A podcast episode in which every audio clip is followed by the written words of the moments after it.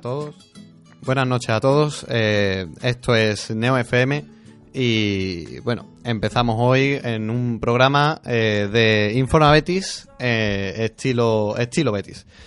Hoy eh, tenemos con nosotros a José Galindo. Muy buenas, noches. Buenas. Tenemos también a Adrián. Buenas noches. Buenas noches. Y también tenemos un invitado bastante especial, eh, Francisco Ballesteros, Pocito, que fue fisio del Real Betis Balompié. Buenas noches.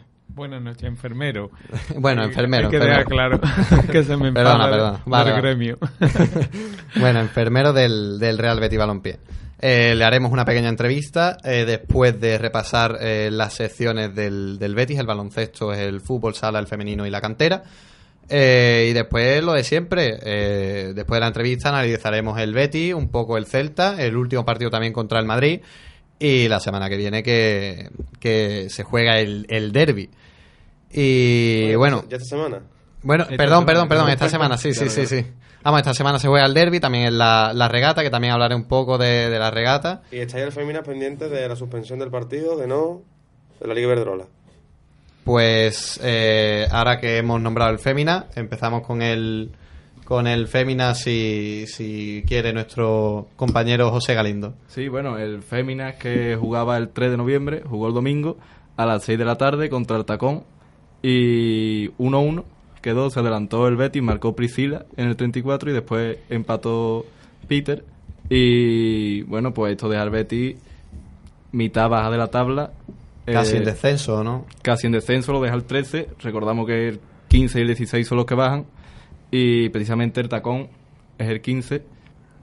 Partido que se podría haber ganado. El, el propio Contreras, el entrenador del Fémina, se mostraba un poco pesimista en rueda de prensa incluso diciendo que bueno que no había estado había estado bien pero que podría haber logrado y más habiendo dejado empatar pero que aún así era un punto en casa fuera de casa perdón y podría haber sido peor para el Betis Bueno, eh, el Betis femenina, que el Betis Féminas que no se encuentra muy bien esta, esta temporada, que a pesar de los fichajes parece que no, no cuaja. Eh, pasamos ahora al baloncesto. El, malas noticias también para, para el COSUR Real Betis, que eh, cayó derrotado en el derby ante el Unicaja, allí en el Martín Carpena. Eh, y Cosas positivas mm, que podemos sacar fue eh, la actuación de Whittington, que a pesar de jugar muy poco, todavía no, no nos lo explicamos. Eh, por qué lleva dos o tres partidos sin apenas jugar, junto con River, que ahora hablaré. Eh, pues eso, apenas de disputar pocos minutos, eh, estuvo bastante bien. eh, hizo mejorar al Betis en el rebote, sobre todo defensivo. eh, grandes carencias de esta temporada del, del COSUR Real Betis. Y bueno, eso lo que he comentado antes, la ausencia también de Rivers, un, un alero americano que le venía bastante bien al Betis porque estaba teniendo bastante carencias en ataque en ese partido y, y no, no, no disfrutó de minutos, algo mm, que ya le pasó en el encuentro anterior.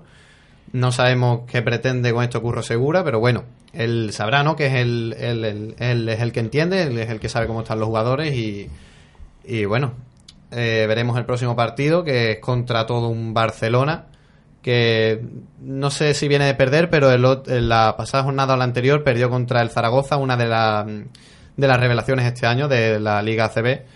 Y bueno, en- entre jugadores a destacar del Barcelona, el propio Mirotic o Abrines, ambos vienen de la NBA y bueno, a ver qué hace el Betis ante todo, todo un grande. Eh, pasamos ahora a fútbol sala. Se Sí. carga nuestro compañero Adrián. El Real Betis Balompié Futsal en la jornada 8 que vuelve a ser líder eh, con un golazo de, con la izquierda de Víctor Alevalo a falta de tan solo un minuto para la culminación del choque. Bastante duro ante un muy, muy buen rival como el Pozo Ciudad de Murcia. El choque arrancó muy bien para el Real Betis adelantándose muy rápido en el marcador con un tanto de, de José Mario en propia portería de, de- en una muy buena jugada personal de Ibi en el, en el minuto 2.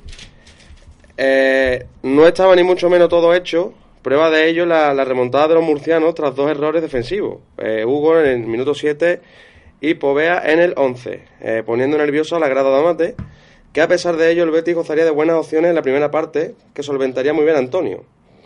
Donde nada pudo hacer fue en el minuto 18, donde Burrito por abajo colocaría el, el 2 a 2 Y ya en la segunda parte sería un duelo de titanes, con más ocasiones verde y blanca, aunque el Pozo Ciudad de Murcia nunca le perdió la cara al partido. El Betis se lo jugaría todo, ya que a falta de tres minutos salía con portero jugador y le saldría de 10, ya que en el minuto 39 Víctor Alévano ponía el 3 a 2 con un zurdazo y con él da la vuelta y el liderato al, al Real Betis, ¿no?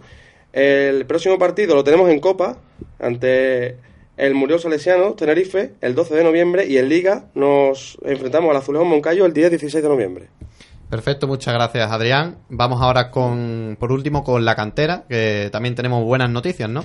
Sí, bueno, el Betis Deportivo, que ganó 4-1 al Coria, club de fútbol. Recordamos que venía de perder con el Ciudad de Lucena en su campo contra el líder. Y doblete de Robert, que llama a la puerta del primer equipo, se presenta como posible alternativa en el extremo. Eh, marcó de penalti el Coria y después do- nuevos dos goles del Betis, en el que hay que destacar una mala noticia que fue la lesión de Raúl, eh. Pichichi del Betis Deportivo, que tuvo que salir, tuvo que ser cambiado en mitad de- del partido. Aún así, bien para el equipo verde y blanco que se encuentra ahora mismo en tercera posición y se prepara para jugar contra el Jerez Deportivo que se encuentra en segunda. Es decir, que podríamos superar eh, en caso de que ganáramos y volviera a perder Ciudad de Lucena, como ha sucedido esta semana, el Betis Deportivo se pondría en primera posición de la tercera división. En un partidazo, ¿eh? Sí, sí, sí. Sí, sí, partido interesante. El Jerez que ganó, no sé si la pasada jornada al Jerez antiguo, un derby que hubo polémica porque el portero del fue el portero del Jerez nuevo me parece fue agredido por los eh, aficionados del Jerez antiguo, bueno, Sí, bueno, se veía que un poco de polémica ahí. sí, sí. Le pegaron una pedra en la cabeza que lo dejó. El adoquín de, de, De Albert de- Rivera. de Albert Rivera, Sí, sí. que bueno, eh, poco se habla de que hoy tenemos a Francisco Ballesteros, que hasta ahora eh, no ha participado, pero eh, tenemos unas preguntas para él. Y bueno, lo primero de todo, buenas noches, te saludamos otra vez, buenas noches. Buenas noches. Eh, lo primero es que te quería preguntar es que eh, ¿cómo, cómo acabaste en el, en el Betty. Pues eh, en verdad es una, una historia un poquito atípica, porque eh, como enfermero cierto es que somos unos raros dentro de- del mundo del fútbol. Hay bien pocos enfermeros en, en- y mucho menos en primera división. Yo creo que se pueden contar con los dedos de las manos y sobra. Entonces jamás he aspirado, nunca aspiré a entrar en el Betis y a formar parte mucho de, de- del cuerpo, este cuer- eh, o sea, en el grupo de los sanitarios que forman parte de ello, puesto que es un mundo que está muy copado por, por fisioterapeutas, médicos, readaptadores, pero la figura del enfermero dentro de, de esa rareza no es tan rara, puesto que la, la figura del enfermero es muy antigua dentro del Betis. O sea, esto es a modo de aclaración que porque eh, Vicente Montiel en su momento era enfermero, él eh, mucho tiempo trabajando como fisioterapeuta y enfermero del, del equipo y posteriormente su hijo pues accedió a esas funciones y José Mari eh, cuando le tocó partir del equipo, el equipo contó conmigo y entré yo en la, en la primera plantilla, o sea que eh, como enfermero dentro ya del club ya fui ya fue algo normal dentro de, de la promoción que trataron de hacer dentro de, de la cantera que me subieron al primer equipo ¿no? pero bueno me remonto un poco más atrás y te cuento cómo llegué allí porque mm, eh, eh, al igual que ahora eh, que estoy desempleado pues mm, estaba haciendo cursos de, de formación por mejorar mi, mi perfil profesional y demás en el Colegio de Enfermería de aquí de Sevilla y un profesor, Pepe Anguita, que en paz descanse, que el hombre organizaba unos cursos de formación y uno de los que eh, pusieron en, en escena, digamos, pues fue masaje, masoterapia aplicado a la práctica deportiva. Entonces, en aquel momento el Betis estaba externalizando los servicios médicos y eh, el supervisor que actualmente sigue siendo de los servicios médicos le pidió a Pepe eh, algún currículum de alguno de los alumnos que estuviera y que consideraba que estuviera cualificado. Entonces, accedí a, a- como enfermero y masajista de, de la cantera y posteriormente, a los cinco años de estar en cantera, pues aprobé la carrera y me subieron al primer equipo. ¿Y en qué consiste ese, ese trabajo de, de enfermero? Pues el enfermero, eh, como, como, como cuidadores que somos, realmente eh, tenemos que estar capacitados para, para ser sensibles a ver cuáles son las necesidades que un, un enfermo, en este caso son deportistas, que no se pueden catalogar como enfermos, pero eh, son personas que necesitan atenciones y por lo cual somos unas figuras que estamos legitimadas eh, para estar presentes en un medio deportivo por este por este motivo ¿no? entonces eh, como cual tenemos que tener esa sensibilidad como, como estoy diciendo para poder identificarlos cuidar las necesidades que un, una persona que desarrolla una práctica deportiva alta o sea a un nivel de rendimiento bastante alto pues solventarlo, ¿no? Entonces, eh, además de, en mi caso, de ser masajista, eh, tener el tema de, las curas, los vendajes funcionales, eh, hay un montón de papeleo y de burocracia y demás que va detrás de esto que, por supuesto, recaía en la figura del enfermero, puesto que es una función que, que venimos haciendo en los medios hospitalarios y entonces también cuando yo llegué realmente no había nadie que hiciera la mayoría de las funciones que yo empecé a desarrollar en aquel momento en el club. Al menos en cantera, en el primer equipo, como te digo, José María Montiel llevaba de ellos. Entonces, eh, considero que impuse una forma de trabajar y un modelo de trabajar dentro de esto que, que, mejoró la, calidad del servicio que ofrecíamos a los futbolistas, ¿no? A, nuestros pacientes, ¿no? Entre comillas. ¿Sigue regularmente al, al Betty? Sí, por supuesto. Y mm, cuando las cosas van mal, eh, ¿cómo es el ambiente por dentro? Tú que has estado allí. Pues se enrarece momentáneamente, pero también son muy conscientes como profesionales que son de, de una práctica que tienen una nueva oportunidad dentro de una semana o a veces menos tiempo entonces siempre hay un espacio de tiempo donde se vive un duelo que, que, mm. es necesario y se comenta, se habla y al poco tiempo, tal vez al día siguiente, mientras que está todo el mundo aún masticando y todo el mundo eh, viviendo esa pena porque su equipo no ha llegado a lograr lo que en su momento aspiraban y demás, o con la ilusión que partimos todos, ¿no? Pues finalmente día siguiente las personas ya saben que es una nueva oportunidad y miran al, siguiente partido con, con, la ilusión que, merece. Claro. ¿Y cómo, cómo se vive un Betis también desde dentro? Porque supongo que será el partido, mm, si no el de los más importantes, ¿no? De aquí de la ciudad, tanto para el Betis como para el Sevilla.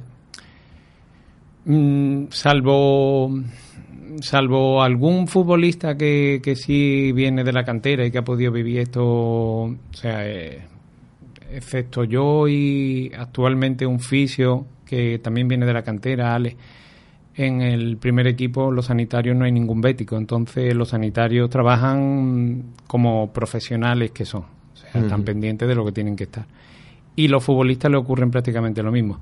Sí es cierto que, no podemos dejar de ver que es un partido especial. Claro, Un partido especial porque se habla constantemente de esto. Hay mucha gente que sí son béticas, que están eh, dentro del organigrama, que no es el, lo que es el rendimiento deportivo, que, que sí son béticos y que vienen un poco a meter candela y hacer un poquito... Yo, yo a pesar de, de ser bético y de, O sea, soy un poquito atípico porque yo vivo lo vivo como una fiesta, o sea, pienso que, es una oportunidad maravillosa para demostrar en España y dejar ver que tenemos una ciudad que mm, permite mantener dos equipos en primera división a alto, alto nivel. Y, nunca he vivido los derbis como, como si fuera una batalla campal ni, ni nada de eso, ¿sabes? Pienso que el fútbol tiene importancia y, y sí, porque mueve muchas personas, pero creo que hay otras cosas como enfermero que veo en mi práctica, en, mis funciones como profesional sanitario que creo que merecen la pena dedicarle más interés y más, más atención que a un partido de fútbol, que sí lo tiene, pero que son profesionales, son personas que viven eh, su profesión con, con, muchísima pasión en cada uno de los partidos. O sea, no puedo decir que, que el, que el derby no lo sea especial, porque sí, lo, mentiría, por supuesto. Pero mm, conforme se acercan los días es aún más intenso y, y, es ahí donde ya vas notando que es un partido diferente. ¿no? Y, y el llegar es muy bonito a pesar de que a lo mejor tengas que ir a la casa del rival y te encuentres con un ambiente algo hostil y pero la ilusión con la que se prepara y siempre te ve ganador porque me imagino que que, eso nos pasa a todos que siempre queremos ganarlo no claro. pero bueno como te digo que soy un poco especial en esto y cuando lo hemos ganado lo he disfrutado y los empates igualmente me he sentido parte de aquello y las derrotas duran lo que dura. Yo siempre he añadido que mientras que no me venga ningún jugador lesionado de vuelta, es lo único que me salva el partido, ¿sabes? Cuando hay una persona que está sufriendo por un dolor, una lesión y que se va a perder parte de la temporada, a mí es cuando me preocupa lo que porque lo deportivo, bueno, mañana es otro día. Claro. Bueno, pues muchas gracias, Francisco. Eh, te vas a quedar, ¿no? Para comentar el. Eh, pues vamos a analizar un poco el partido, ¿no? Supongo que te queda. Perfecto, pues. Eh, ahora vamos a hacer una pequeña pausa para publicidad y ahora enseguida volvemos. Llegó el día. ¿Te casas? Puedes visitar nuestra floristería en el centro de Sevilla, donde le atenderemos mediante cita previa, ajustándonos a sus gustos y necesidades. Sabemos que en los detalles está la diferencia. Por eso, Ocho Bodas quiere que luzcas radiante con un ramo de flor a flor, del que te descontamos 80 euros presentando el carnet de tu equipo favorito. Porque no vendemos flores, creamos ilusiones. Estilo Betis en Neo FM.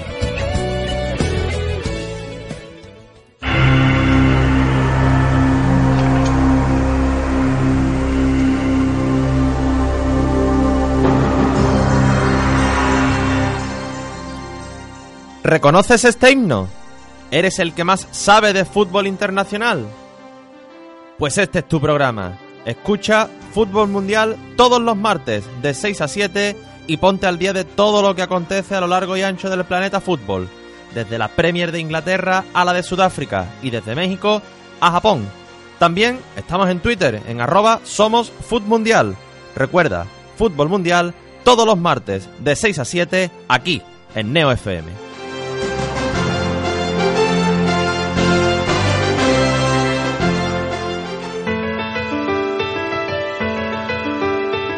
Llega la nueva Neo FM a la 90.4 de Sevilla. Actualidad, cultura, deportes, misterio, cine, tradiciones, humor, salud.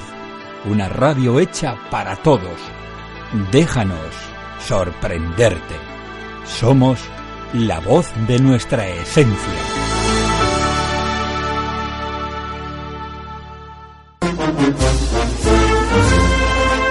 Una primera luna llena de la primavera. Una llama al cielo entre lágrimas de emoción. Una saeta al anochecer bajo el sonido de las bambalinas. Un intenso aroma de incienso y azahar que recorre las callejuelas de Sevilla. Una semana que nunca acaba. Una pasión llamada esperanza.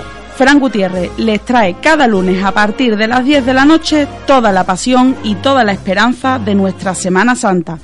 Pasión y Esperanza, el programa cofrade de Neo FM.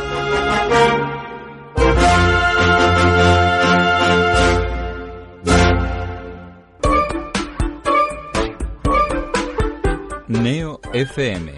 ¿Por qué? Porque Neo FM es la que más me gusta. ¡Hey! ¿Conoces el programa más curioso de la radio? ¿Sabías que las personas que saben más de un idioma tienen menos riesgo de contraer demencia? Un de eso, de lo que son las ciudades ideales. ¿Sabías que el Polo Sur es mucho más frío que el Polo Norte? De acuerdo con varios estudios, su consumo desmedido tiene relación directa. El Vaticano abole el Index Librum Prohibitorum. Sevilla del siglo XIV. Raíces del Sefarad. Presenta a uno de los superhéroes más conocidos de todos los tiempos, Superman. Toda una amalgama. Los martes de 22 a 24 en Neo FM.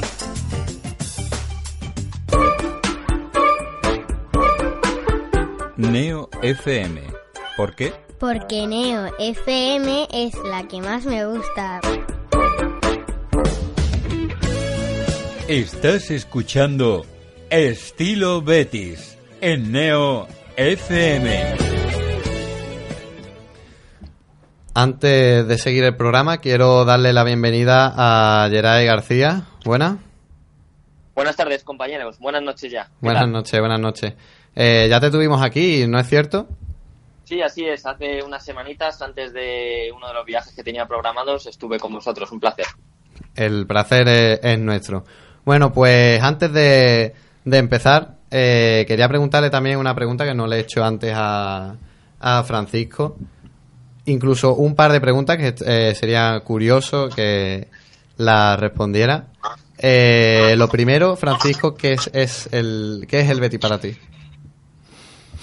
Mm, Yo soy de un, de un pueblo. Voy, voy a contarlo, voy a contextualizarlo, ¿no? Antes de, de dar una respuesta así tajante. Yo soy de un pueblo y, y, y yo soy de Arnarcasa, de, de un pueblecito de aquí de las Jarafes de Sevilla. Entonces, yo, eh, al igual que me han criado, por ejemplo, en, en la fe a determinadas imágenes o tu hermandad, no sé, o sea, me pongo el símil Sí. para que, para que, porque la mayoría de los que estamos aquí seguramente nos coja de cerca alguna imagen de alguna virgen, de algún Cristo, alguna, pues para mí la imagen de Santiago es para mí como de la familia, ¿no?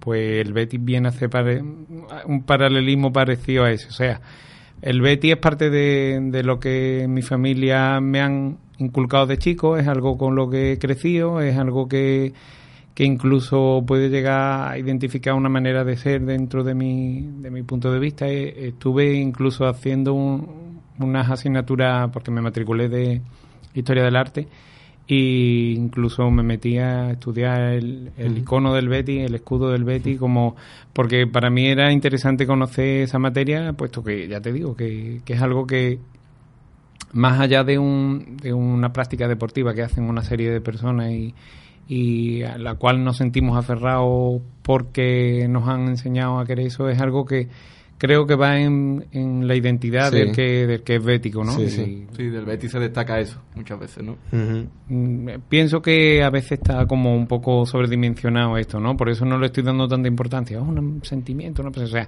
yo como profesional Vale. sería feliz trabajando en cualquier equipo de fútbol eh, porque en la implicación y es el amor que le pones a tu, a tu, a tu práctica como profesional, ¿no? Pero visto desde la grada, que actualmente voy a Gol Sur allí animar con, los soportes donde tengo el carnet porque es donde he elegido estar y es donde quiero estar y, y disfruto muchísimo animando y eh, viviéndolo porque hay una parte de mí que se identifica mucho con eso y, y con lo que soy muy feliz. Y porque tú cuántos años has estado trabajando con el Real Betis? Eh, tengo 37 y he estado 8 años, o sea, yo llegué con 29 años ¿Y, al... y por qué al final te, te fuiste tú o acabaste contrato? Eh, es un- es un- una pregunta un poquito eh, que requiere un poquito peliaguda. Pu- Pues te lo cuento, el día que me sentaron me dijeron no tenemos ningún motivo para echarte, pero además consideramos que eres la persona mejor relacionada en todo el club, con todos los estamentos y de todos lados tenemos buenas referencias de ti, pero tenemos que, largarte porque ah, vino un, chico, un enfermero, que es fisioterapeuta también, a hacer las prácticas de fisioterapeuta. Entonces, la persona que estaba dirigiendo o que está dirigiendo actualmente, que vino de la mano de Quique y demás, y, y se fue Quique, se quedó este, pues entonces decidió que la figura del enfermero ya estaba cubierta con esta persona, puesto que su objetivo claro estaba en meter a un fisioterapeuta más para solventar una hipotética carencia que supieron, no supieron, a mí no me lo dijeron, pero posteriormente vi que ese era el motivo, que necesitaban ese espacio para meter a un fisioterapeuta en mi, en mi sitio, ¿sabes? Entonces sentí un poco que, que no había un motivo para, para que me fuera o para que, para que me despidieran, ¿no? Y, y así me lo dejaron constar. No tenemos ningún motivo, pero bueno, tienes que coger las maletas y, ar- y quitarte de en medio. A ver, es un poco un tema peliagudo, puesto que eh, la presencia de, como te digo, de béticos dentro del Betis trabajando influye también, por supuesto, en la, en la calidad y en la, la entrega y en, en el amor que le pones a lo que haces a diario, ¿no? Entonces, creo que, que si estás preparado, porque no tienes que ser bético para entrar a trabajar, por supuesto, yo eso me alejo de eso, pero si estás preparado, haces bien tu trabajo, te relacionas bien, aportas algo y te sientes parte de aquello y después de ocho años vengan con que no tenemos ninguna excusa para echarte, entonces mm, siento que Claro. es un poco injusto. Claro, que eso también ha podido cambiar, ¿no? Con el tiempo. El hecho de que se valore más que sea alguien del Betty, de la casa, hasta ahora que no solo en, los en los empleados, sino en los jugadores también se ve. Ese, antes había jugadores de la cantera, más jugadores, más inversión en, en la marca del Betty Ujú. propia y ahora es- por eso también a lo mejor hablamos del derby, de que se ha perdido un poco de, de sentimiento en ese sentido. Y la afición echa eso de menos. Sí, sí, sí, claro.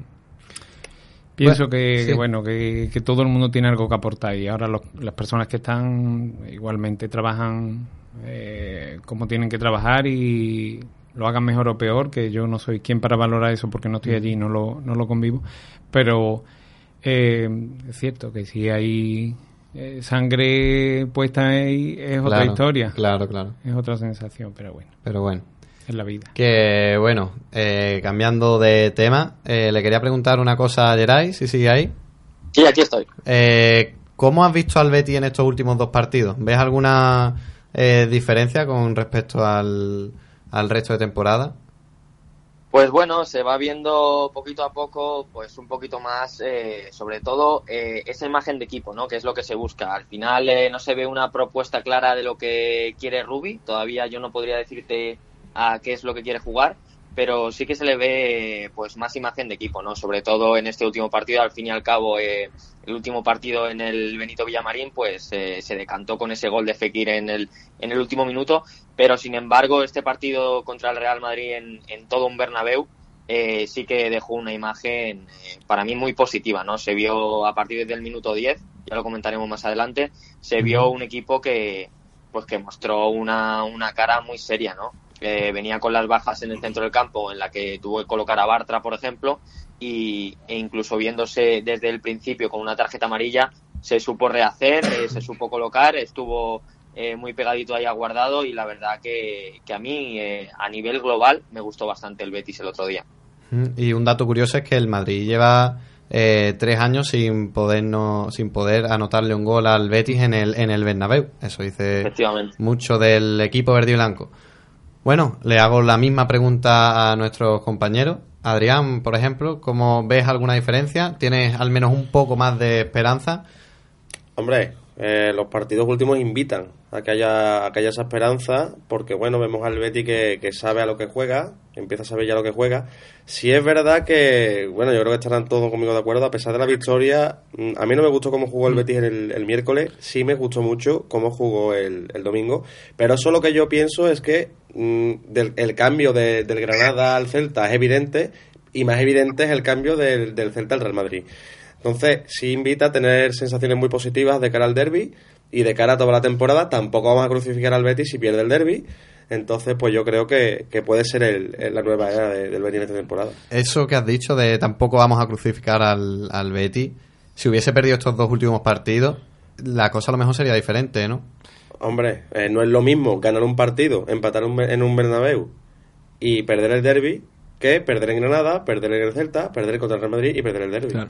Yo creo que es que había Creo también- que estés conmigo en esto. ¿no? Sí, es que había, había mucho nerviosismo en el Betis después de cómo Sí. terminó la temporada pasada, que parece que tenía un equipo con grandes aspiraciones jugando UEFA y termina de esa manera y ahora cambia de entrenador, que se supone que va a ir todo bien y ahora empieza el entrenador un poquito como la temporada pasada. Yo creo que eh, Rubí se la jugaba con el contra el Celta y ha sabido un poco reaccionar, ¿no? Y se ve ahora un Betis un poco más un poco más que sabe lo que está haciendo. A ver, el fútbol es caprichoso. Eh, recordemos que, por ejemplo, Marcelino se fue del Valencia ganando el partido. O sea, el Valencia ganó en Liga y la misma tarde, creo que al día siguiente, fue destituido y la afición no se lo no daba crédito.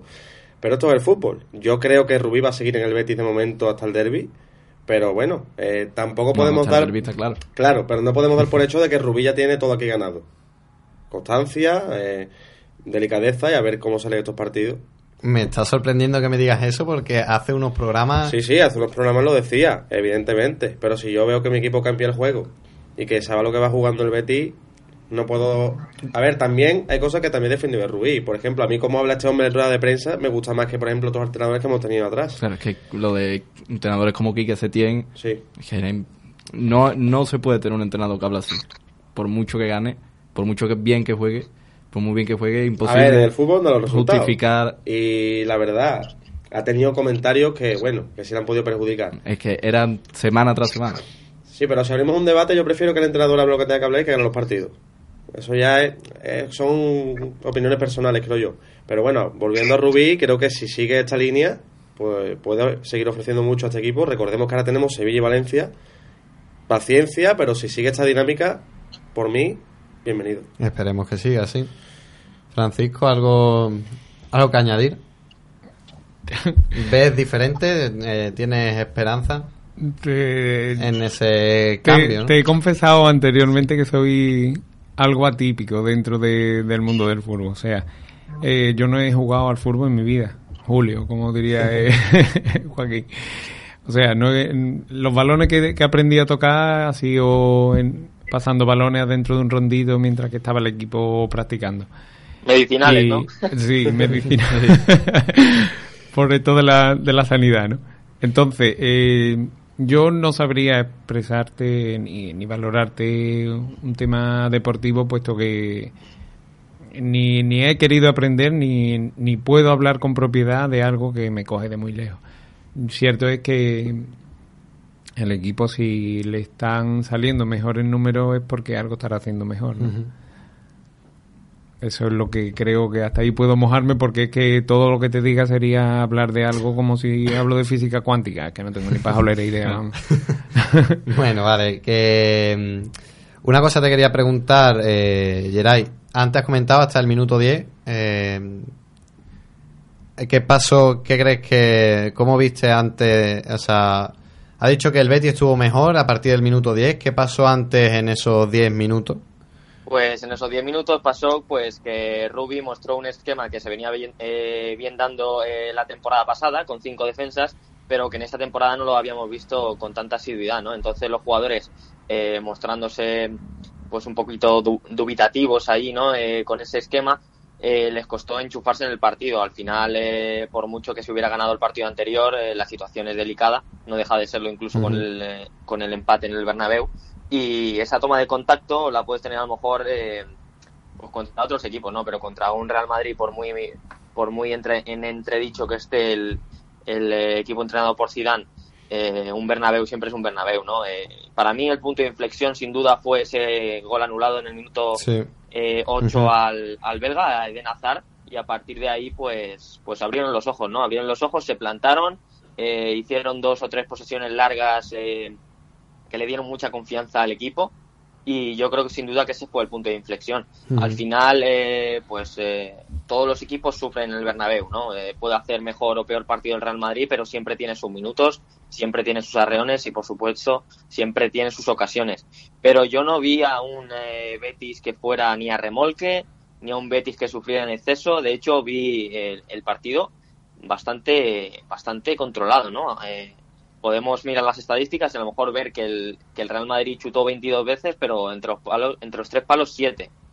Eh, que tuvo 60% de posesión, pero te pones a analizar esa posesión y de verdad eh, el Real Madrid quería tener ese 60% de posesión o el Betis le entregó la pelota y se jugó más en el medio campo más que en tres cuartos, porque el Real Madrid eh, presencia adelante, adelante no tuvo. Entonces, eh, independientemente de las estadísticas, no Eh, te pones a analizar el partido viéndolo en, en caliente, no en frío, en el frío de las estadísticas, y yo creo que, que mm, se mostró la mano de, de Rubia ahí, los jugadores entendieron desde el principio cuál era la idea y, y se pudo ver en el campo, ¿no? Y eso es lo que una de las mayores de las mayores satisfacciones que se pueden extraer de este partido. Claro, y también, también valiente el Betty, innovando con Mar Bartra ahí en el, en el pivote. Sí, efectivamente. Entre valiente y un recurso, porque porque prácticamente no le quedaba otra, ¿no? Pero sí, eh, puso a Bartra y Bartra me parece que es un, un reflejo total del equipo en este en este partido porque me parece que empezó esos 10-15 primeros minutos un poco dubitativo, sí que parecía que le costaba adaptarse, ¿no? Pero parece que la tarjeta amarilla fue lo que le, le ayudó a enchufarse mucho más y a estar mucho mejor colocado y a tomar muchas mejores decisiones. Claro, es que era un- una asignatura pendiente del Betty ese pivote que parecía que no encontraba sin, sin Javi García, con Javi García un poco descolocado y parece que se ha podido encontrar una solución, pero un parche al problema, por lo menos hasta enero, con Mar Bartra ahí con ese gen del Barcelona. O, Sí, al tener. final yo creo que, como te digo, eh, valiente por una parte, pero al fin y al cabo un recurso, ¿no? Yo creo que cuando vuelvan a, a escena Javi García, eh, William Carballo, pues ocuparán esas posiciones seguramente. Nada que ver entonces con la imagen que dio el Betty en el Camp Nou, ¿no? Es que ya nos pilla muy atrás, nos pilla muy atrás, y, pero vamos, sí, sí que si comparamos escenarios Claro. tan eh, tan mágicos y tan grandes como pueden ser el Bernabéu o el Camp Nou, desde luego que la imagen no tiene, no tiene nada que ver. Pero no tiene nada que ver porque el planteamiento del partido mm, no tiene absolutamente tampoco nada que ver.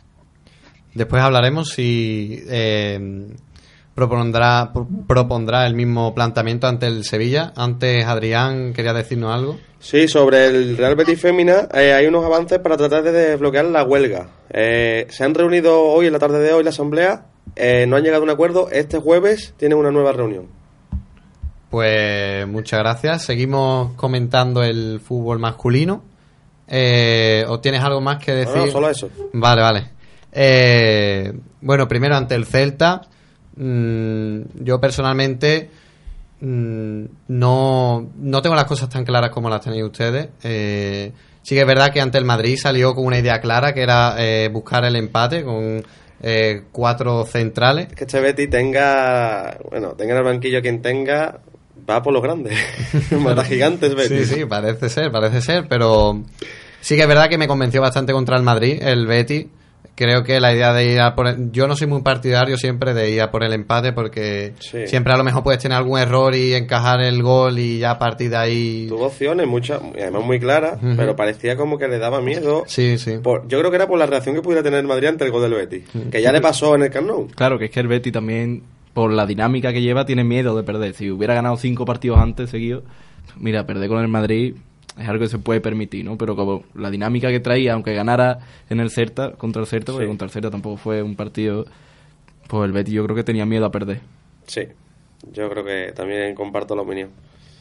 Por- más que nada por la reacción, eso, ¿no? De... Claro, el Betty a lo Sí, mejor... eh, Pero bueno, sacando un lado muy positivo ante el Madrid, sí es verdad que yo recuerdo que este Betis hace una temporada, tú le metías un gol al Betis y el Betis moría. Este año no. Tú le metes un gol al Betis y el Sí, Betis sí. se crece. Es- Esas sí, sí. cosas sí que las tengo yo que valorar. Y bueno, da, da un poco de pena que te tengan que meter un gol para que te crezcas, pero oye, es positivo. Sí. Porque al final saca los resultados, que es lo importante. Sí, bueno, el problema es cuando no llega el gol, porque el Betty tampoco es que sea un equipo que esté anotando bueno. muchos goles, ¿no? De hecho, el Betis, las veces que ha terminado, que ha empezado metiendo el Betis primero, ha perdido excepto con el Celta. Pero bueno, es positivo que, que te sepas recomponer ante un gol en contra y que, oye, al final acabes puntuando. Es algo muy positivo. Sí, sí, y, y bueno, también pasó, pasó contra el Levante, por ejemplo, el 0-1 y al final fue el 3-1. Con el Getafe logró un empate también. Sí, sí, con el Eibar me parece también. No, con el Eibar metió antes el. Sí, con el Eibar empezamos ganando. Sí, sí, tienes razón. Y bueno, ahora con el Celta, con el gol que metió el. Eh, el gallego Iago Aspa eh, se supo reponer el Betty Sí. y al final bueno consiguió forzar la victoria en el último segundo pero bueno ahí ahí está que lo que decía contra el Madrid sí que es verdad que tenía una identidad más clara, que iba a por el empate, con eso de los tres centrales. Muchas veces lo hemos comentado aquí en el programa, la, la idea de poner tres centrales y muchos de nosotros eh, hemos dicho que sería como mm, pérdida de calidad arriba a lo mejor, que hay que ver que con los, con los jugadores que tiene arriba a lo mejor el Betty, que poner a tres centrales eh, sería destruir la, pues bueno, el juego y bueno, al final es verdad que no conseguimos el gol, pero sí que tuvimos oportunidades arriba eh, y bueno, mm, forzar un empate con, con el Madrid no está tan mal. Eh, lo vuelvo a repetir, eh, veremos este esquema en contra el Sevilla. Forzar, ¿Veis bien forzar el empate ante el, No, ante no, el no, Sevilla? no, no, no, jamás. El 0-0. El derby es imposible empatarlo. Además que nosotros estamos acostumbrados, bueno, yo nunca voy a olvidar un, un derby, que el Betis llegó el 18, el Piguán, no me refiero al de Europa League, me refiero a uno que, que estaba Paco Chaparro Blanquillo, el Betis 18, el Sevilla creo que estaba segundo, y el Betis le plantó cara y le ganó el partido. Un derby es un derby. Yo creo que un derby es un derby Yo creo que siempre. es lo que estábamos hablando antes. Siempre. Y, y bueno, hemos visto derbis muy raros, y yo creo que el Sevilla hay que jugarle al fútbol, Mm. como todos, ¿eh? Pero que el Sevilla es un... Aquí sabemos lo que es lo que es esto. Y nosotros sabemos que el Sevilla es el rival, el, el eterno rival. Y ningún derby supera este derby. Es el gran derby, por algo lo es, ¿no? Claro, claro. Entonces yo creo que, que jugando al fútbol como el Betis sabe, se puede sacar resultados. Yo estoy de acuerdo, creo que también es lo que hablábamos antes.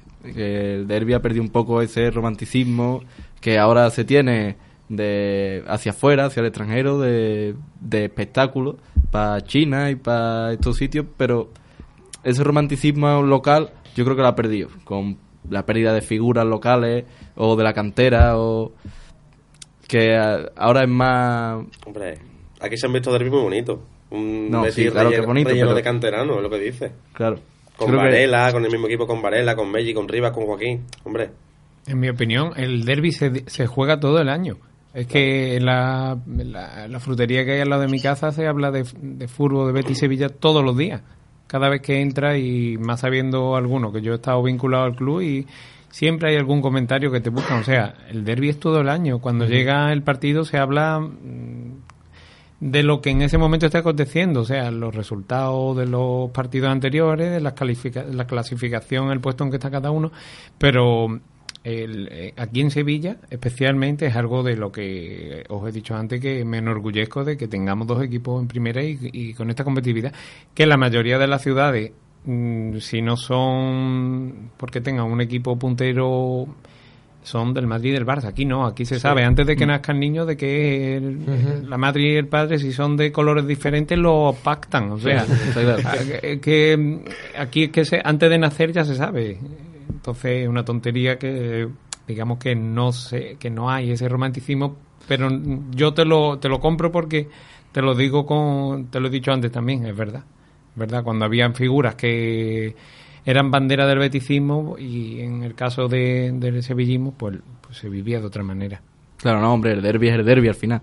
Pero sí es verdad que a lo mejor sea. No porque los jugadores no se impliquen, sino porque antes a lo mejor había más también, a lo mejor los presidentes ayudaban Sí, más, ¿no? La bueno. época del Nito, del Opera. Opera. Claro, esto era una batalla constante y de ataque y el derby era cada día. Que hoy también lo es, pero mm, se ha perdido. Sí, eso. sí, sí. A lo mejor cabía mucho antes y ahora es normal, pero. Sí, bueno, y también yo es que más que nada he hecho esta pregunta porque sí que días atrás hemos tenido eh, debates con otros béticos que sí, que firmaban el empate y yo de hecho mm, eh, no voy a decir que era uno de ellos, pero sí que me he pensado que al final, bueno, un empate... mm, mira, eh, yo te voy a ser sincero, yo prefiero perder el partido buscando la victoria que jugar bueno, a, a claro, no, empatar. no, no, no, Yo, claro, no, no. no. opinión, ¿eh? Sí, sí, sí, claro, claro. No jugar a empatar, pero un empate... eh, Sí, al- bueno, se puede- si se surge el empate, sí, Vale. pero que si el Betis sale a defender a, lo- a, No, a claro, plantear el claro. empate, Es que no lo veo. el es Betis- el Sevilla, es el que no Betis- es un equipo que Ujú. tienes que temer, no es el Chelsea, no es... Claro, el- Entonces- el, Betis tampoco es un equipo que pueda plantear un partido para salir al empate. Es que Bueno, y que si, perdona, y si miramos los resultados atrás, eh, bueno, 3 a 2 en el Piguán, aquí hemos ganado 1-0, 3 a Claro. 5, 2 a 2, miedo. si hablamos de que el Madrid no le marca al Betis en el Bernabéu, podemos hablar también de los últimos resultados del derby, ¿no? Y usarlo como argumento. Pero vamos, que de todas maneras, yo creo que el Betis no es un equipo para salir a encerrarse atrás, ¿no? Porque nada más hay que ver los laterales que tiene el Betis. Emerson, eh, Francis, por un lado, y bueno, Barragán un poco menos, pero por el otro lado, Ale a. Pedraza y a Alex Moreno, que, que son De jugadores... hecho, de Sí. hecho, compañeros, eh, hablando de salir a empatar o no, eh, yo creo que en el Bernabéu no se salió a empatar. Es cierto que se salió plantado con cinco defensas, pero eh, la- los últimos 30 minutos de la primera parte son una declaración de intenciones total, eh, teniendo al Madrid maniatado y, con diversas ocasiones de Fekir, eh, de Emerson llegando, de Loren que intentó sorprender a Courtois y para nada me parece a mí que, que se salía por el empate. Eh, bien es cierto que después apretó el Real Madrid, pero pero vamos, eh, yo no creo que se salía el empate. Y como decimos, no, yo creo que estoy bastante de acuerdo con vosotros en el sentido de que quizás si se da de una manera u otra el partido y se acaba en empate, pues se puede valorar positivamente.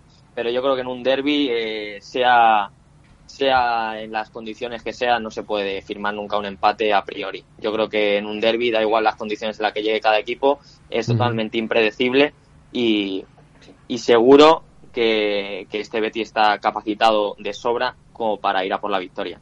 Y hablando de, del si es eh, más bonito o menos bonito que anteriormente, es cierto que quizás no se vive con tanta intensidad desde, desde dentro, sí desde fuera, pero quizás no como decís eh, por parte de los presidentes o de los jugadores se les ve tan pues tan enchufados, no tan involucrados.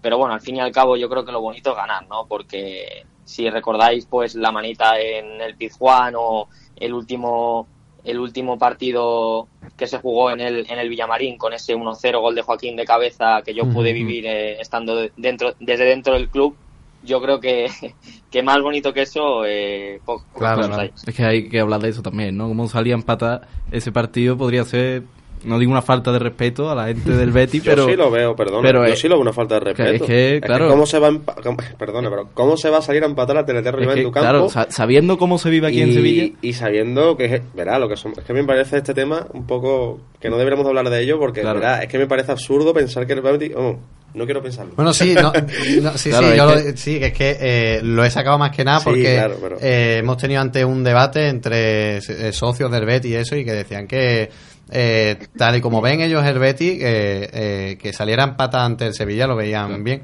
No, es que es un feo directamente a la afición, porque el aficionado. le- el aficionado puede entender que tú salgas a empatar en un momento dado contra el Celta, por ejemplo. Hombre, sí. O contra el Madrid puede llegarlo a entender. Pero contra el Sevilla, aunque el Betty vaya último y el Sevilla vaya primero y haya ganado todos los partidos, el aficionado del Betty lo que quiere es ganarle al Sevilla. Claro, distinto es a lo mejor que te echen un futbolista o que te ponga 0-2 y empates el partido.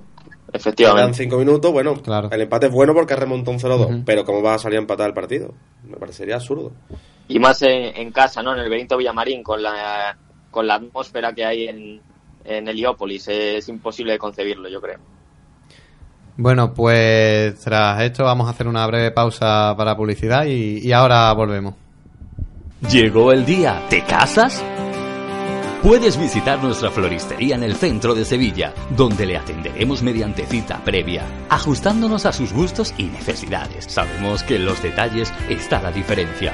Por eso, Ocho Bodas quiere que luzcas radiante con un ramo de flor a flor, del que te descontamos 80 euros presentando el carnet de tu equipo favorito. Porque no vendemos flores, creamos ilusiones.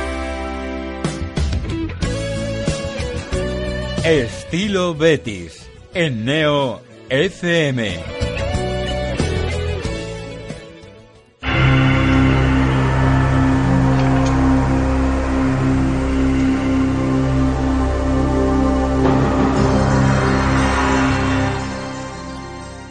¿Reconoces este himno?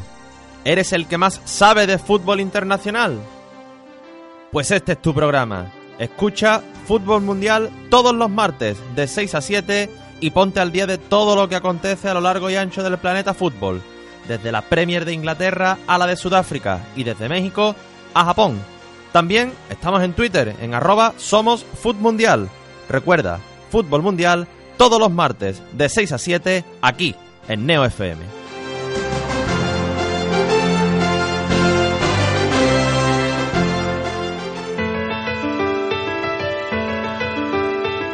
Llega la nueva Neo FM a la 90.4 de Sevilla.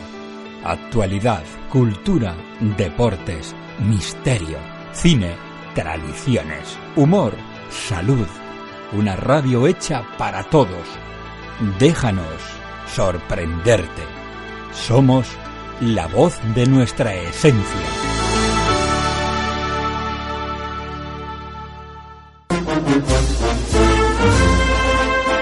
Una primera luna llena de la primavera. Una llama al cielo entre lágrimas de emoción. Una saeta al anochecer bajo el sonido de las bambalinas. Un intenso aroma de incienso y azahar que recorre las callejuelas de Sevilla. Una semana que nunca acaba. Una pasión llamada esperanza. Fran Gutiérrez les trae cada lunes a partir de las 10 de la noche toda la pasión y toda la esperanza de nuestra Semana Santa. Pasión y Esperanza, el programa cofrade de Neo FM.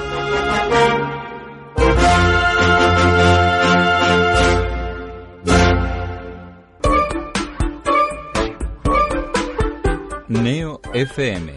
¿Por qué? Porque Neo FM es la que más me gusta. ¡Hey! ¿Conoces el programa más curioso de la radio? ¿Sabías que las personas que saben más de un idioma tienen menos riesgo de contraer Vamos a hablar demencia? un poquito de eso, de lo que son las ciudades ideales. Lo que- ¿Sabías que el polo sur es mucho más frío que el polo norte? De acuerdo con varios estudios, su consumo desmedido tiene relación directa. El Vaticano abole el Index Librorum Prohibitorum. Sevilla del siglo XIV. Raíces del Sefarad. Presenta a uno de los superhéroes más conocidos de todos los tiempos, Superman. Toda una amalgama. Los martes de 22 a 24 en Neo FM.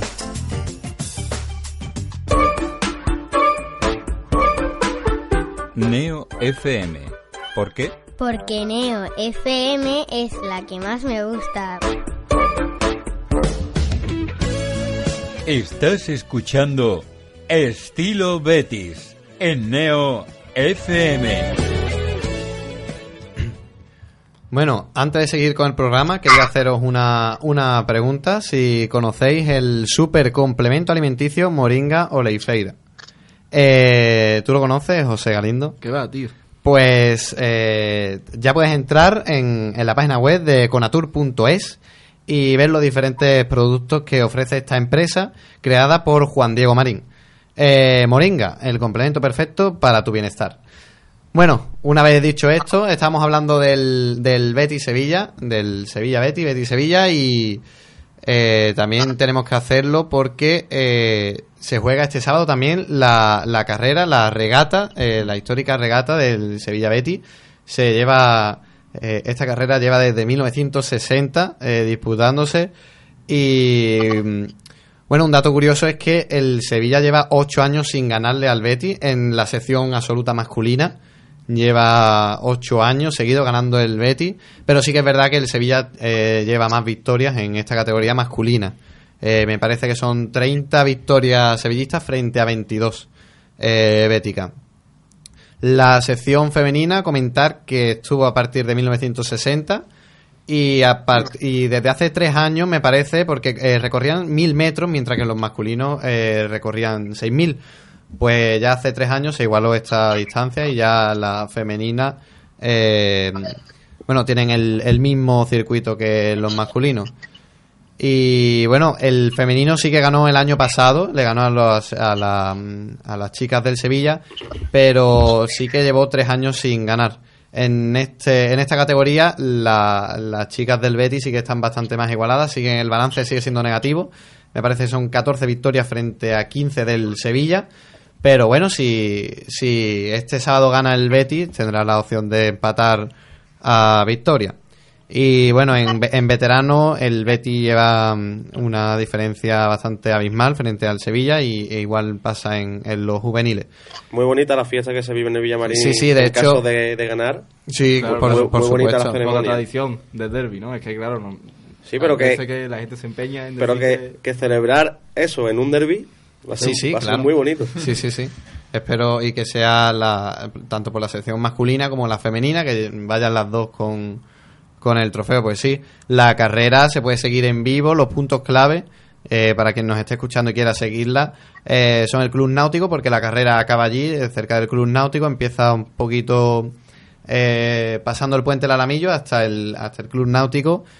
Y bueno, cerca del acuario también se pueden situar y hay mucha gente que la sigue en bici. Yo, de hecho, me, me gusta, a mí que me gusta mucho la bici eso, creo que eh, es una buena opción, ¿no? Para seguir la, la carrera o si no, en, en, en la tele la, la retransmiten también en, en abierto. A ver si este año no chocan los botes.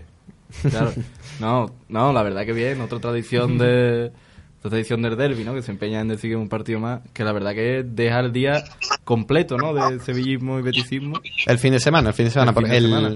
el- la regata del Sevilla Betis es el, el sábado, empieza a las 12 la femenina y a la 1 la masculina. Y ya después el, el domingo por la noche es el, el gran derby. Y la, y la semana de después, si se ejecuta, el fémina. El- efectivamente, el cargadito. Claro, está cargado. Es que a este paso van a tener que poner en la meta una urna para que le dé tiempo a hacerlo todo. Porque también hay que ir a votar, claro. Entonces está... Sí, sí, sí, sí. Pero bueno, eh, algo Eh, ¿Queréis opinar algo más de porque se acerca el derby? No sé si habéis tenido ya la típica disputa con amigos. Bueno, has comentado antes que tu hermana es muy sevillista. Sí, bueno, sí, sí, mi hermana es muy sevillista y es como se vive aquí en Sevilla, ¿no? Eh, el derby es constante, el derby es, día a día y se está viendo desde cuando acaba uno empieza el otro, ¿no? Sí, sí, nada, comentar las bajas que tiene el Betis, Dani Jiménez, eh, perdón, Dani Jiménez, Dani Martín. Dani Martín. Dani Jiménez, sí. Tenemos también la baja de Juanmi, William Carballo y ahora mismo no... ¿Cantún sigue de baja o se está tocado, ¿no? Y igual alguno más pues puede que, que me deje por ahí, por el camino. Sí, bueno, claro. Del Ah, Sevilla o Campos y Vanega, que creo que no, que no llegan al, al partido.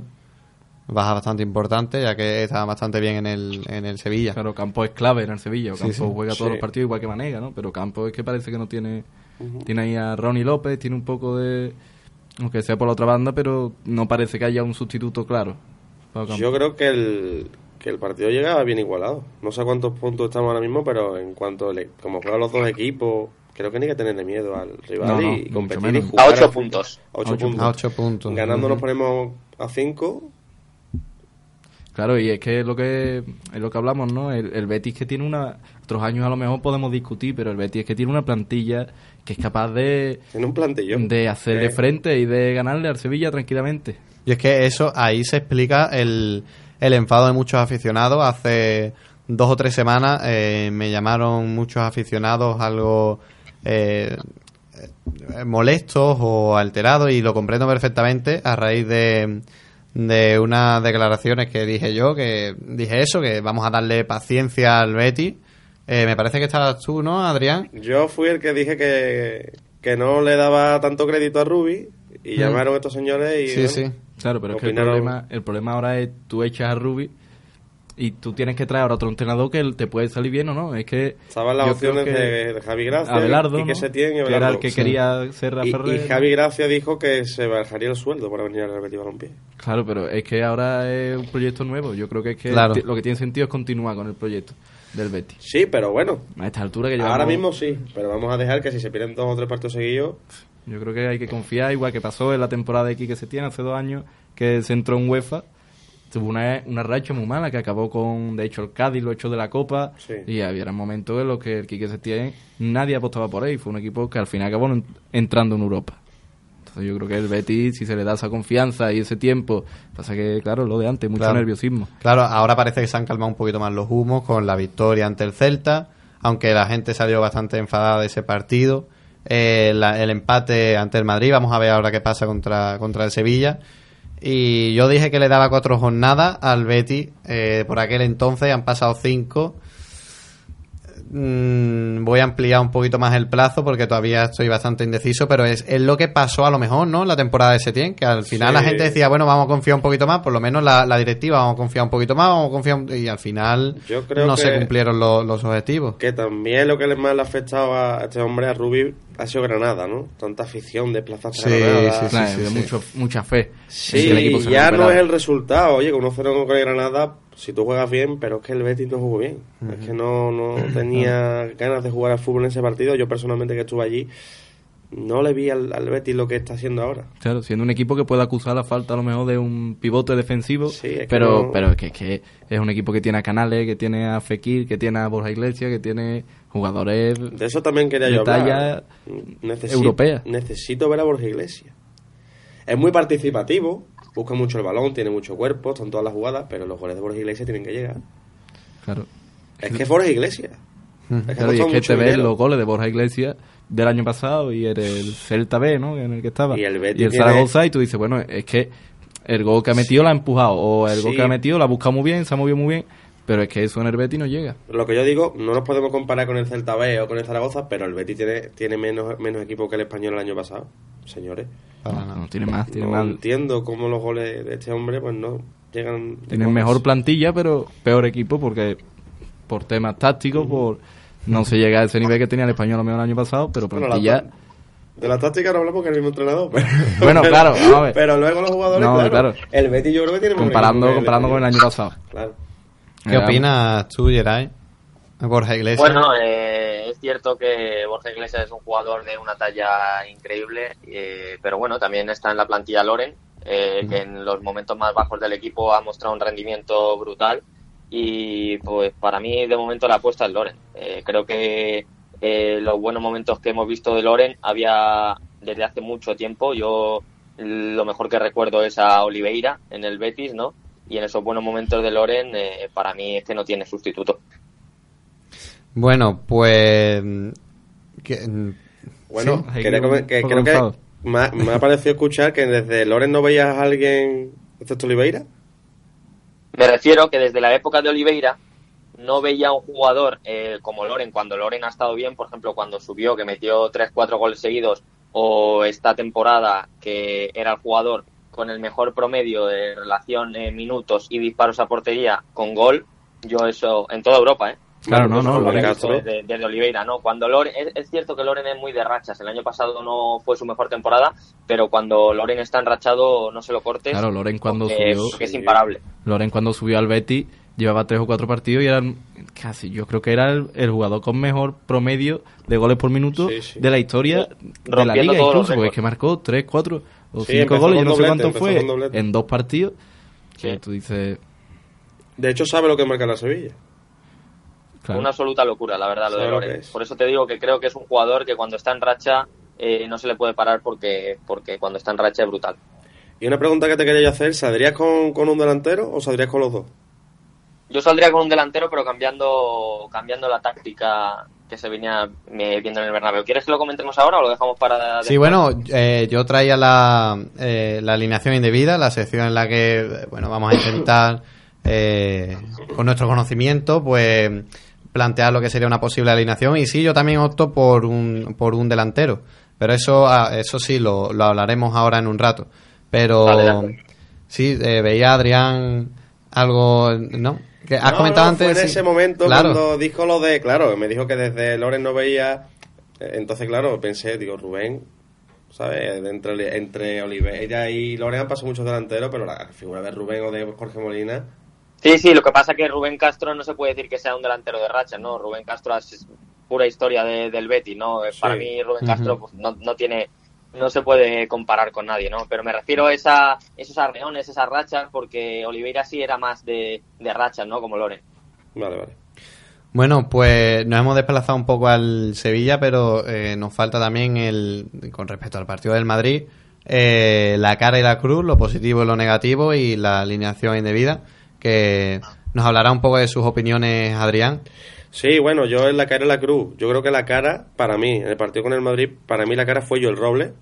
Que, bueno, ya de por sí estaba haciendo buenos partidos, pero la verdad yo he de reconocer que me he equivocado porque no he hablado bien de, de Joel Roble en cuanto que Ujú. eh, pedía un poco de más nivel a este portero. Y bueno, me ha hecho tragarme mis palabras, que yo orgulloso. Y, y bueno.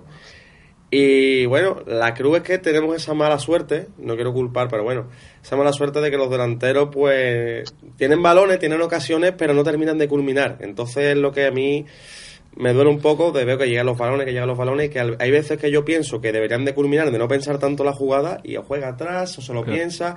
Pues por ejemplo la que tuvo Loren, que golpea Sí. y la saca, tiene mejores opciones. Entonces, Mm, claro. Claro, pero también es lo que se le acusa al Betty este mm, del año pasado también, ¿no? Y este, de lo de los delanteros, ¿no? La gente decía que si Quique Setién hubiera tenido delanteros que hubieran marcado goles, el Betty, y más como estaba la UEFA el año pasado, se hubiera Sí. metido en Europa.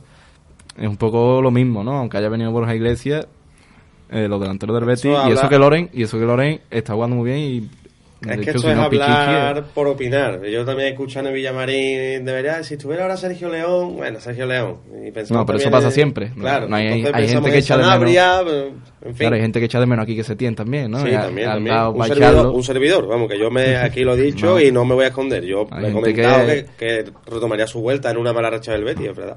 La gente que ha dado para que echaran aquí que Setién, no la gente que le gustaba, que sería casi la mitad de la gente del Betis, ¿no? Pero que hay gente que ha dado para que echen aquí que Setién, que iban a quemar Villamarín y ahora ya eh, Rubí lo quieren echar y quieren traer aquí Setién otra vez. Un poco, un poco raro. Sí, sí, bueno. Que la, la cara has dicho, Joel Roble.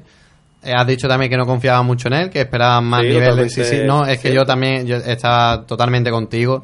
que Verás, yo no- prefería fichar a un portero mm, un, eh, de eh, tallas más grandes que Claro. Joel y Joel dejarlo de segundo portero que garantice No, no acusaba realmente que fuera malo, porque no lo he llegado nunca a decir. Pero sí es verdad que teníamos una racha que nos costaba la vida dejar la portería cero. De hecho, solamente la había dejado en el Sadar. Entonces, claro, yo veía que recibía muchos goles. De hecho, el Claro. Real te mete tres goles Sí, en, sí, en sí, cinco sí. minutos. Entonces, yo veo la actuación. Bueno, tampoco es culpa Claro, eso también- enteramente de, claro, de Joel. Nunca, nunca se puede culpar a un jugador de 11. Ujú. Claro, Pero pero bueno, eso también es moral, porque es un equipo que, que acusa mucho el, el- el estado mental ¿no? que tiene y que como Sí. cualquier equipo esa dinámica la lleva y cuando le marcan esos goles pues baja un poco el, el pistón ¿no? contra Villarreal. Pero bueno, viendo cómo sale el Betis en el Bernabéu y que de hecho, oye, no es que no participe, o sea, que hay partidos que quedan 0-0, pero tú dices, bueno, pero es que no le han venido balones. No, oye, yo el Roble participó, sacó muchos balones, entonces, oye, demuestra que tiene el sitio y que se lo Claro. puede ganar. Bueno, eh, me comunican que tenemos una llamada. Sí, buenas noches. Buenas noches. Buenas noches. ¿Con quién hablo? Hola, mira. Eh, sí, eh, claro, estáis hablando de, de los goles de Loren, ¿no? Y demás, Sí. ¿no? Claro, Loren sí es un delantero de racha, yo estoy de acuerdo, pero las rachas también vienen por el sistema. Eh, si vemos los goles que ha metido Loren al principio, era con un 4-4-2, o sea, jugando con extremos y laterales. ¿eh? Al tú poner un punta, como pasó la temporada pasada, que este hombre eh, le gustaba jugar con un punta, pues se perdían cualquier delantero. Era dificilísimo jugar de delantero centro en el Betis con el sistema anterior, que es el mismo que puso Rubí a contraestilo suyo con el Madrid, dada la deficiencia, deficiencia que hay en el centro del campo, porque no hacían, nos hacían falta no un solo un pivote defensivo, hacen falta dos. Y está jugando Bartra ahí. Claro, claro. que Fekir juega muy alejado del punta. Tiene que bajar a recibir. Lo hace muy bien, pero tiene muchos metros que recorrer. Entonces Loren está entre dos centrales. Claro, hay Eh, mucha gente eso es un apunte también que debéis de recordar, porque sí, el delantero va por racha, pero la racha también la hacen los sistemas. Si Sí. volvemos al sistema del 5-3-2, que no tiene más remedio este hombre que volver para sacar el, equipo adelante, a contrastiro suyo, pues se verá mermado, porque recordemos, jugamos con carrileros, no jugamos con carrileros interiores. Entonces por ahí puede venir ese bajón que, que ha tenido, entre comillas, bajón Loren. Si vemos bien el, el partido de Bernabéu, pues en los minutos que estuvo Iglesias estuvo genial. Genial porque es un punta, se faja mejor con los defensas, balón que viene aéreo, lo baja. Loren no tiene esas cualidades, pero tiene otras. Pero es fundamental para que sigan metiendo goles jugar con dos puntas. ¿Qué ocurre? Que si juega con dos puntas tiene que prescindir de uno del centro del campo. Y nos vemos abocados por un error de planificación de estos señores o de la máquina Big Data a jugar ahora mismo así. Claro, hay mucha gente que eh, destaca eso, ¿no? En el campo del Betis yo he escuchado muchas veces eso de... eh, Sí, Borja Iglesias no mete goles, pero y lo que ayuda a Loren a marcarlo, eso desmarque a lo mejor, bajar el balón. Hombre, y sí, es verdad que es algo que se... habéis recordado a Rubén, vamos a recordar también el tándem con Claro. binomio Molina-Rubén, que los dos mismos se ayudaban. Y después que había, parecía Molina que era un delantero que no estaba al nivel de Rubén Castro, pero después se ha ido al Getafe y ha demostrado que es un delantero... mejor que Rubén Castro. Sí, sí, y luego ha demostrado que es un delantero que, Que que está a la Rubén es altura. extraordinario y no lo vamos a descubrir ahora, Y luego lo corpulento que es Borja, ¿eh? que en todas las jugadas que hay que luchar por el balón, el cuerpo, y él Sí, gana muchos balones así. Sí, pero ¿qué hacemos entonces? ¿Jugamos con dos puntas en casa o jugamos como jugamos en el Bernabéu? El Sevilla no es, eh, no es que tenga mejores jugadores, pero sí tiene mejor físico que el Betis. Sí. A lo mejor se Sevilla es un equipo rocoso, no que tenga más gol que el Betis, no. Pero llega 30 o 40 veces gracias a su físico arriba. Y en el físico también estamos cortitos. Pero bueno, yo espero que sea un derby, por supuesto, cordial, por supuesto que se gane, que es lo que queremos todos, Claro. pero nos queda la duda que en ese centro del campo poderoso que tiene Sevilla, porque Monsi sí se ha encargado de fichar músculo, aquí los que tenemos son los jugadores del año pasado que no iban al choque y que las perdían todas en el choque, dado el sistema del anterior entrenador, que por ahí hay un tenéis un contertulio que le gusta, bueno, pues es cuestión de opinión, pero pero lo que es un equipo rocoso para el 4-4-2, Rubí no lo tiene. Este hombre de Rubí ha venido aquí con un sistema de trabajo, que es el 4-4-2, que naturalmente los entrenamientos no podían ser como el año pasado, esto que si te digo una cosa, te lo digo la otra, no sé qué se me olvida, no sé qué, estas cositas que le gustan tanto a los jugadores, ese balón siempre para entrenar, que tú le das un balón a un, a un jugador para entrenar y le das un caramelo, pues con el 4-4-2 esto no puede ser. De hecho, me consta que ha habido jugadores que han hablado para capitanes, que han hablado para destituir a Rubí. Rubí me da pena porque está solo, tanto por la parte de algunos jugadores como por la parte del club. A mí me gustaría hacerte un inciso en eso porque, bueno, se comentaba que Joaquín quería echar a Rubí porque cuando lo cambia no lo saluda, pero luego cuando el Betis marca se ve como Joaquín y demás jugadores están abrazando Sí, pero te digo yo a ti que trabajando mucho en lo físico, Joaquín no dura. Y Claro, Setién había mucha gente que hablaba de eso, ¿no? De que gracias a Setién Joaquín había vuelto a ser el jugador que era Eh, efectivamente. porque le liberaba yo un poco ya de la tarea física, ¿no? Yo tengo ya 38 años, yo no puedo correr como cuando tenía 28. Y claro, pues es que guardado igual, eh, en fin, todos muy contentos con Setién, pero en el aspecto físico de este hombre, pues viene un equipo como el Getafe, o viene un equipo bien armado, que pega bocado en el centro del campo, tú no tienes nadie ahí.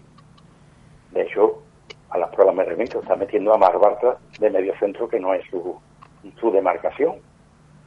No se bien, no salió bien en el Bernabéu, pero, en fin, hay que buscar en este mercado de invierno un pivote defensivo, lógicamente porque Javi García ni está ni se le espera, y, y ahora mismo es lo que tenemos. Más bien estamos sacando los partidos por orgullo, por solidaridad con el compañero y vamos a ver si remamos todos, o todos los jugadores reman para el mismo sitio donde dice Ruiz y el club también.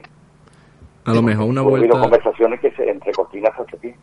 a lo mejor una Para mí, vuelta eso a mí, mi opinión es para mí eso me parecería un atraso y un infierno. Sí, eso un estaba porque puede haber gente que le guste ese bien, pero la mayoría no. Recuerda los gritos de Quique vete ya, Quique vete ya. Y también tiene que ser un infierno para ese hombre volver, digo yo, no sé, no sé. Pero lo que sí te digo es que es una falta de respeto continua que está sufriendo el entrenador de Real Betis, tanto por los jugadores, algunos jugadores que por los señores que mandan. Claro, pues puede ser. Respecto a lo de a lo del pivote, está claro que es un fallo de planificación del Betis. No trae otro pivote porque yo supongo que se habrá considerado a William Carvalho un pivote defensivo, que es algo que no es. Y después ¿qué se ha vendido, se ¿Qué ha echado a Camaraza. Y yo yo creo que no ha jugado a Camarasa, pero el que lo defenestró fue Quique Setién, que no le encontró sitio. claro, y además Yo comentaba, perdona, eso de Camarasa, que lo fichamos, la afición estaba ilusionada con ese fichaje, oye, que era un... y rindió, ¿eh? Lo marcó incluso Sí. en Málaga un buen gol. No, pero si es que se cargó también a más jugadores. Mira, en primer lugar, a ese hombre no le gusta jugar con el frente. Y tuvo que poner a Tello de carrilero. No, Tello ha sido desde el principio hasta a Nui Betis. se lo cargó también. Desde el A principio. León, no digamos. Sí, sí. Pero bueno, Pero bueno, lo que que a voy... quien le guste todavía hombre, perfecto. Adelante. A lo que voy que estuvo Camarasa, eh, de hecho, y se fue cedido, creo que fue la temporada pasada. Al fue- Brighton. No. Al Brighton, no, pasada al- fue al... Cardiff. Al Eso, Cardiff. al Cardiff, sí. Eso. Luego de este año, pues también se ha vuelto y cedido. Y ya tiene opción de compra. Pero a mí me parece un jugador que en el Betis podría aportar muchísimo. Está claro. Camarasa me Está parece claro. un pedazo Sí, sí, futbolista. un- y so- claro, es que la alternativa que nos queda es lo que estaba hablando este señor antes de ese sistema que yo tampoco soy defensor de ese tiempo, pero a lo mejor es que habría que volver a ese 5-3-2 con Bartra como cuando Pero llegó un poquito más adelantado. 5-3 En ese 5-3-2 no está William Carballo, que asegura Claro, ahí no, pase. ahí no entra William Carballo. Cuidado con esto, cuidado con esto, Claro. porque si a mí me dicen que va a volver ya William Carballo y no se pierden tantos balones como se pierden tontos en el centro del campo, pues mira, pues vale. Pero es que en este 5-3-2 no está William Carballo. Claro, claro, pero que para cuando vuelva William balones en el centro del campo que después nos cogen. Ahora mismo no, porque ya tenemos tres defensas. Pero insisto, Rubí está jugando al contraestilo de él porque no tiene más remedio. Y está poniendo a Marc Bartra ahí porque no tiene más remedio. Claro. Pero tampoco es, no le ha salido mal tampoco la jugada, ¿no? De poner a Bartra, es verdad que sí que en el mercado de invierno habría que buscar a un pivote, pero por ahora... La jugada que he jugado, sí son dos partidos, los que ha jugado. Y no lo ha... No lo uno, ha- uno que casi, bueno, porque recordemos también que el que propicia el gol del Betis es Laine con un regate en un palmo de terreno y decide la calidad de, de Fekir. Y ahora aquí en Madrid, bueno, vale. Sí, no, al Pero final que- Betis el otro día se escapa no por... sitio y lo vamos a pagar caro como no. Sí, Sí, sí, un par de partidos, nada más, donde ha jugado al rey. El Betis se escapa por Betis- un chispazo de Fekir. no, no es la misma que William Carvalho. Y con tarjeta siempre. Eh, cuidado que, que esto es claramente yo lo veo un error de planificación, un error del señor Vitata y, y punto terminado. Y es un error que carga Rubi, porque Rubi no tiene culpa o a lo mejor... No, pero Y mucha gente critica a Rubi y no se fija en, en que ese puesto clave del pivote defensivo Hombre. es una figura que falta en este Betis. Claro, pero para tú jugar mm, como quiere este hombre con dos delanteros, tú tienes que tener un centro de campo fornido. Y aquí se ha encontrado con jugadores, me vaya a permitir decirlo siempre en el argot futbolístico, amanerados. Amanerados, ojo, en, en el argot futbolístico.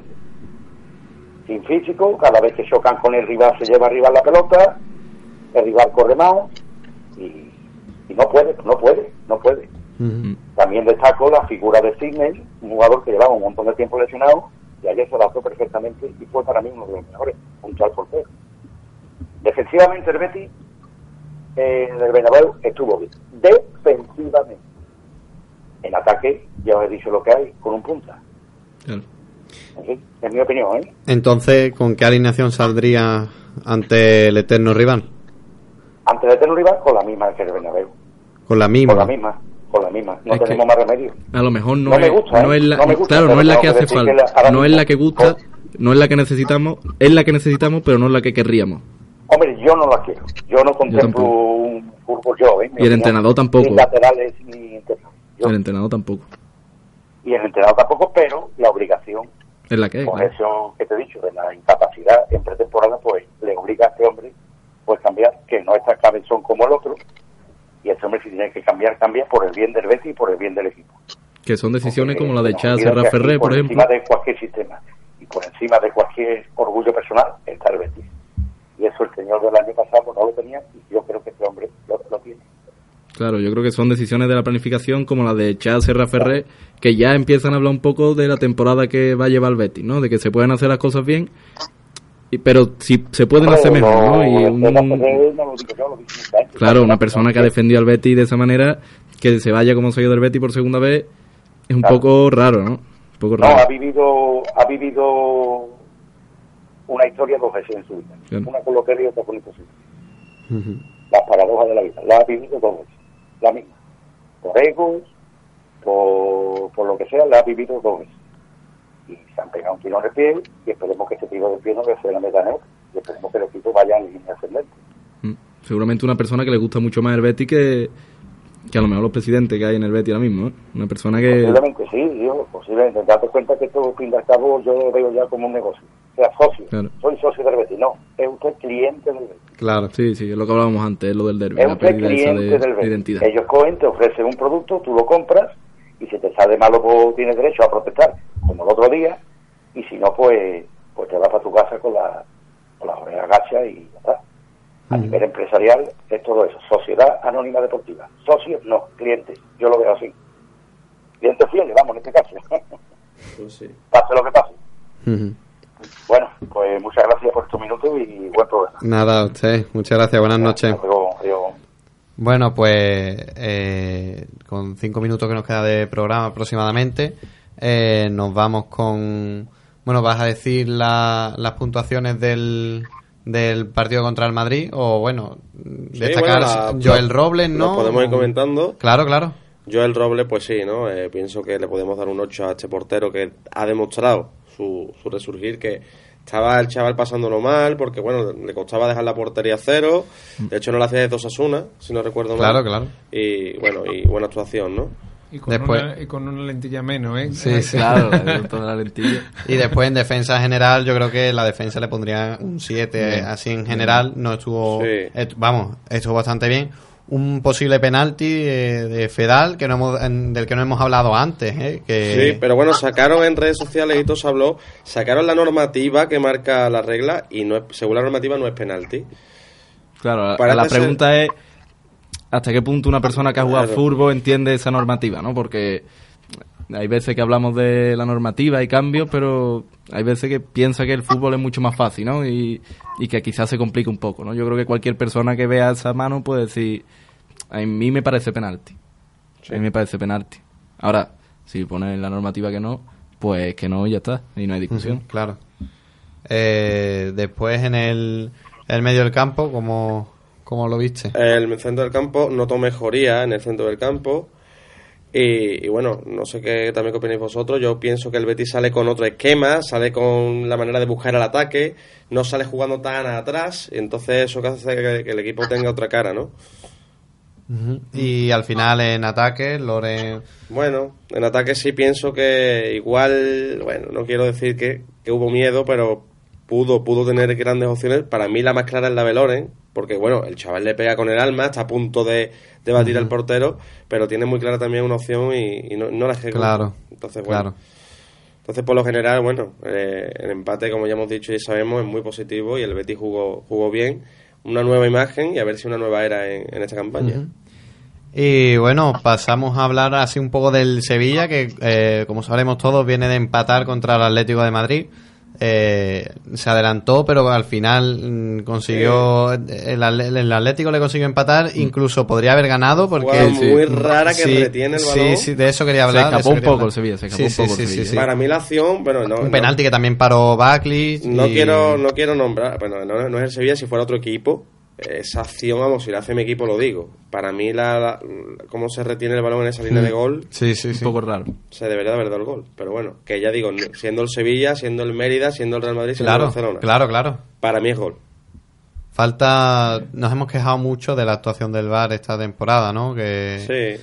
Hombre, si está, mm, pues que si está y está mal, pues que no esté, ¿no? Claro, Al final. Se nos vende que va a ser el fútbol perfecto. Claro, va- claro. Y y es imposible hacerlo. Es Claro. imposible porque donde un aficionado del Betis ve algo, un aficionado del Sevilla ve otro, ¿no? Que puede pasar en el derby.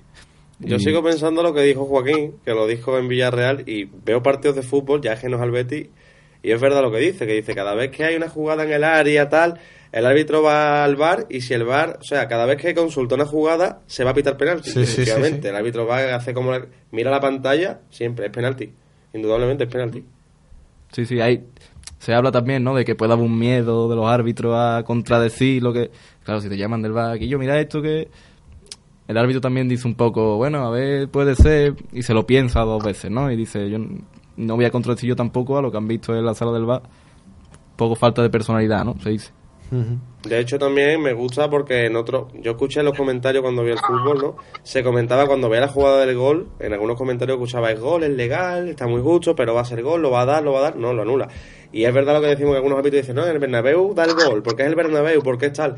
Bueno, parecen que más o menos se mantiene más el respeto al Betis. Y bueno, que nos acordamos de varios episodios de este en Villamarín de las Sí. dos manos y Sí, demás. sí, sí, sí. Que lo hemos pasado muy mal, ¿eh? y, y bueno, Y bueno, pasamos ahora rápidamente, que nos queda poco tiempo, a la posible alineación. Eh, yo no sé si traigo polémica, pero yo no opto por cinco, por tres centrales y dos carrileros, sino que pondría una defensa de cuatro con Em- Sí. Emerson, Mandy, Fedal y Alex Moreno. Yo te- Joel Robles en la portería, eso sí. Eh, después eh, Bartra y Guardado. Eh, o sea, la alineación sería muy parecida a la del Celta, pero cambiando a Ismael por Guardado y, y, a, y a Loren por... Perdón, perdón, perdón, a Guardado por Ismael, lo siento, y a Loren por Borja Iglesias. Hmm. Y eso sería con Bartra Guardado, Canal Fekir Joaquín y arriba Loren, un, un solo delantero. Sí, o tal vez lo que comentaba antes el oyente de cinco defensas con Bartra un poco más adelantado, como cuando empezó, como cuando llegó en invierno. También podría ser. O incluso once- darle otra oportunidad al chaval, que, que es como hablamos antes, ¿no? Beticismo y cantera. Podría ser. ¿entra Joaquín en tu once? Sí. A mí es que me falta Tello. Eso lo hemos estado comentando antes. ¿Por qué? Sí, te, sí, lo, sí. te lo voy a explicar. Claro, ya ya sí, sí. vimos- Eso lo hemos estado comentando antes Yo de te- entrar. Te voy a que- dar mi sí, sí. opinión. Rápido, por favor. Sí, sí, rápido. Ya, ya sí es verdad que en el derby del 3 a 5 Tello entra de revulsivo y se le da bien, pero también es Y verdad... marca, de hecho, ¿no? Marca sí, sí, quinto. o sea, el- el quinto. Es que lleva dos derbis marcando y también es verdad que cuando perdemos 2-3 en el... Perdón, 3-2 en el Big One, es entrar Tello al campo y el Betis da un Sí, cambio de imagen sí, que sí, lo claro, claro. antes, lo hemos Es que hablando. Para mí Tello vive los derbis como el que más y es muy útil en un derbi. Claro, y ese está fa- esa muy falta de ritmo a lo mejor Sí, sí, que sí, puede sí. tener. Tello es un jugador que podría ser titular en el Betis Muy tranquilamente, pero sí. claro, si ha venido jugando de lateral yo- con Quique Setién, Yo me no ha encontrado todavía su sitio. Me voy a mojar, yo lo llevo pensando tiempo, ¿eh? Para mí Tello es el mejor futbolista del Betis. A mí Bueno. me gusta muchísimo este futbolista. Hay opiniones, hay opiniones, obviamente, pero bueno. Bueno, que con esto terminamos. Antes de despedir, eh, creo que mm, Geray eh, te- tenía que comentar algo de su página web. Así es. Eh, compañeros, quería comentar aquí en primicia que en mi página web, como sabéis, www.geraygarcia.com, Sí. ahí voy publicando pues eh, reportajes, entrevistas o las frases que, que escribo y a partir de ahora las eh, hasta ahora las estaba compartiendo tanto en redes sociales como en mi página web y a partir de ahora eh, va a ser siempre en primicia en mi página web. Lo que publique en mi página web será eh, inédito en las redes sociales y, y bueno, pues allí lo podéis ver. Os podéis suscribir eh, directamente en la página web, geraygarcia.com o podéis dejarme vuestros enlaces en mis redes sociales, Perfecto. arroba geraygarciatv. Perfecto, muchísimas gracias, Geray. Así que nos despedimos. Muchas gracias eh, a Francisco Ballesteros, muchas A gracias. Adrián y muchas gracias a. José Galindo. Les ha hablado eh, Guillermo, muchas gracias también a Marta y esto es todo.